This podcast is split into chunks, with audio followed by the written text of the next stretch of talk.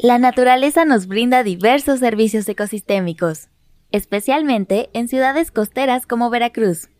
Sin embargo, no podemos dejar que los recursos naturales hagan todo el trabajo. Es importante sensibilizarnos sobre los beneficios de las soluciones basadas en la naturaleza.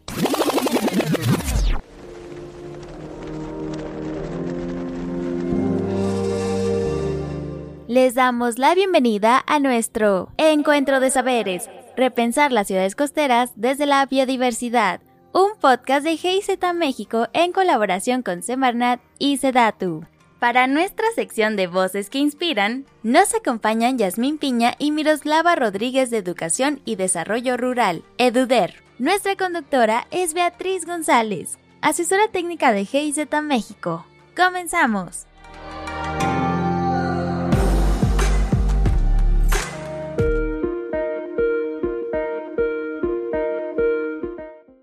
Buenas tardes. Gracias por acompañarnos nuevamente a una cápsula de Voces que Inspiran que forma parte de nuestra primera temporada de este encuentro de saberes en el podcast Ciudades y Transporte Sustentable de la GIZ México.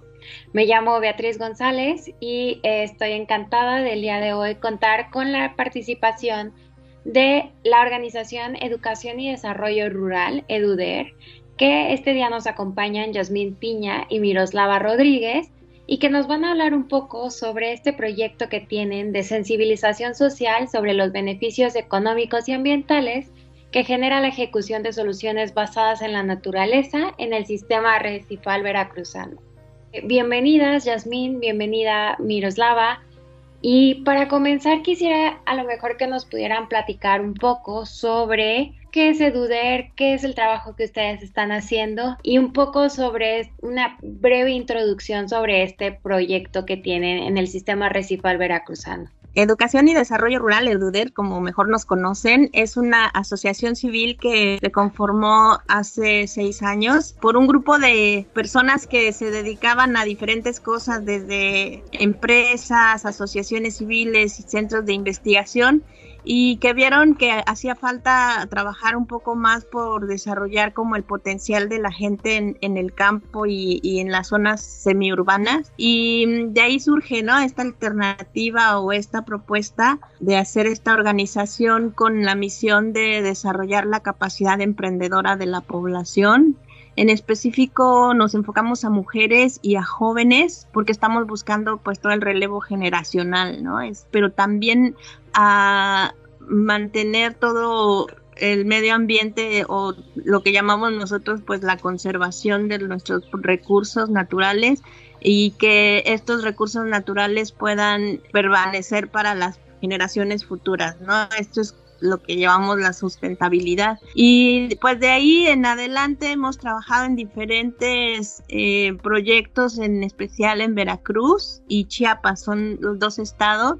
Y bueno, pues empezamos a trabajar este año, el año pasado, con el Parque Nacional Sistema Recifal Veracruzano, que también es un área natural protegida, al igual que, que acá donde estamos trabajando también en la Reserva de la Biosfera de los Tuxtlas y en Lagunas de Montebello el sistema recifal veracruzano es un parque nacional que depende de la Comisión Nacional de Áreas Naturales Protegidas y que tiene una importancia grandísima por los servicios ambientales que brinda a las personas de la ciudad en el puerto, en Boca del Río, Veracruz y Alvarado. Muchísimas gracias, Yasmín. Aquí recalco varias cosas de, de, lo que acabas de mencionar. La primera, yo soy de Chiapas y me encanta que estén trabajando en Chiapas. Y cuando hablamos de sustentabilidad, siempre nos referimos a, las futuras generaciones, pero no siempre eso hace alusión a involucrar a las futuras generaciones en todo lo que es el cuidado del medio ambiente. Y me parece espectacular que ustedes involucren a los jóvenes, que involucren a las mujeres y que involucren a la comunidad para generar esta conciencia del cuidado del medio ambiente, esta conciencia de las soluciones basadas en la naturaleza y que a la vez sea como este efecto que replique hacia las siguientes generaciones, hacia la comunidad extendida, Y mi primera pregunta sería, ¿cuál es el objetivo principal? Ya nos mencionaste un poco sobre, sobre este proyecto, pero ¿cuál es como el objetivo o el resultado ideal que quisieran lograr con este proyecto? Pues bien, como dice ellas, Udera ha estado trabajando muy enfocada en proyectos de conservación y restauración de áreas naturales protegidas, ¿no? Entonces, uno de los objetivos que nosotros tenemos dentro del proyecto es priorizar y dar a conocer el valor económico y ambiental que tienen las soluciones basadas en la naturaleza, que aportan tanto para la conservación de esta área natural protegida y que pues básicamente va a generar beneficios para las ciudades costeras que abarca el sistema recifal veracruzano. Y sí, limitantes, pues en todo proyecto limitantes como por ejemplo en el aspecto de la difusión y la comunicación, ¿no? De saber cómo llegarle a la gente y yo creo que ese siempre ha sido como de los puntos claves de cualquier proyecto, ¿no? De que la gente entienda el proyecto, se sienta parte del proyecto y que más que nada conozca, identifique este, cómo puede participar para ayudar en el proyecto. Nosotros como asociación civil lo que hacíamos era implementar talleres en las comunidades, trabajamos directamente, casi casi a veces de casa en casa, con pláticas, con diferentes actividades como para transferir conocimientos, ¿no? Para desarrollar capacidades. Entonces, y quisimos hacer o desarrollar una estrategia para nosotros innovadora, no sé, a lo mejor muchos ya la han hecho, pero incursionamos en una campaña a través de redes sociales.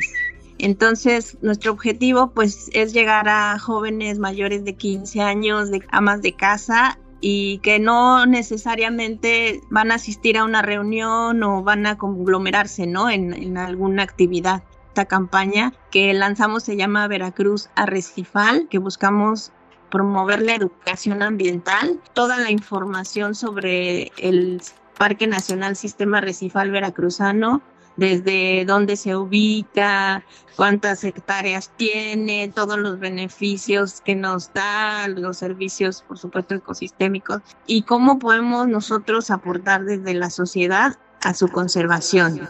No podemos decir, pues ya esto, esta es la solución porque estamos implementándola, pero creemos que las redes sociales se han convertido en una estrategia de educación ambiental o la podemos convertir, digo, si, se, si puede funcionar para otras cosas, también puede funcionar para la educación ambiental. Podemos influir en las personas en cambiar sus hábitos y actitudes a través de estos medios. Y bueno, pues eh, así es como estamos buscando ahorita que la gente se apropie de este espacio. Finalmente nos está dando muchos beneficios para la pesca, para el turismo, para mantener las playas. Eh, algunos dicen que si no existieran los arrecifes en Veracruz, no existiría el puerto. Entonces es súper, súper importante.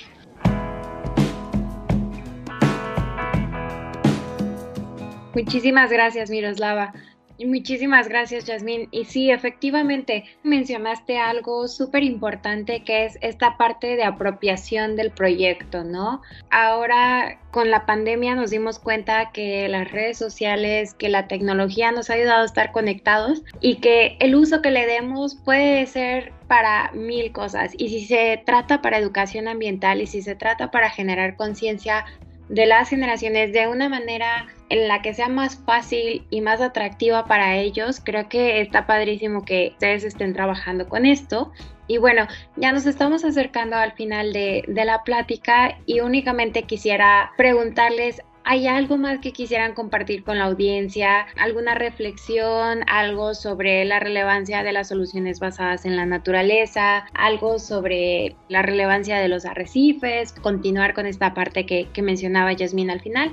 Eh, básicamente queremos darle esta importancia a esta nueva estrategia que surge de soluciones basadas en la naturaleza, porque consideramos que, así como su nombre lo dice, es volver a restaurar lo que en algún momento fue reemplazado por estructura e infraestructura gris, ¿no? Y yo creo que a través de la restauración de áreas naturales protegidas, de ciertos ecosistemas, nos pueden ayudar mucho. Yo creo que hay que sensibilizarnos un poco más en eso, de cuidar nuestro medio ambiente, porque pues de él dependemos. Solamente quiero cerrar con eso y esperemos que se logre nuestro objetivo de que las personas, ¿no? Entiendan la importancia de estas soluciones y de los servicios ecosistémicos de cualquier ecosistema, ¿no? Y ahorita lo estamos aplicando en Veracruz, en el sistema recifal veracruzano, pero sin embargo existen muchos ecosistemas que México tiene que tenemos que valorar mucho. Muchísimas gracias. Lo que mencionas al final creo que es importantísimo. México cuenta con muchísimos ecosistemas que debemos de preservar, que debemos de trabajar, debemos de reforestar y debemos de buscar estas soluciones basadas en la naturaleza que nos ayuden no solo a conservar, sino también a mejorar el estado de muchos de ellos, que a su vez nos ayude a mejorar la calidad de vida y que queden estos espacios para las futuras generaciones. Y bueno, muchísimas gracias a Yasmín y a Miroslava que nos acompañaron el día de hoy en esta cápsula. Y les recordamos que por favor nos sigan en redes sociales, que estamos en Twitter como arroba ciudades y también en nuestra página web ciudadesytransporte.mx. Y bueno, que pasen linda tarde.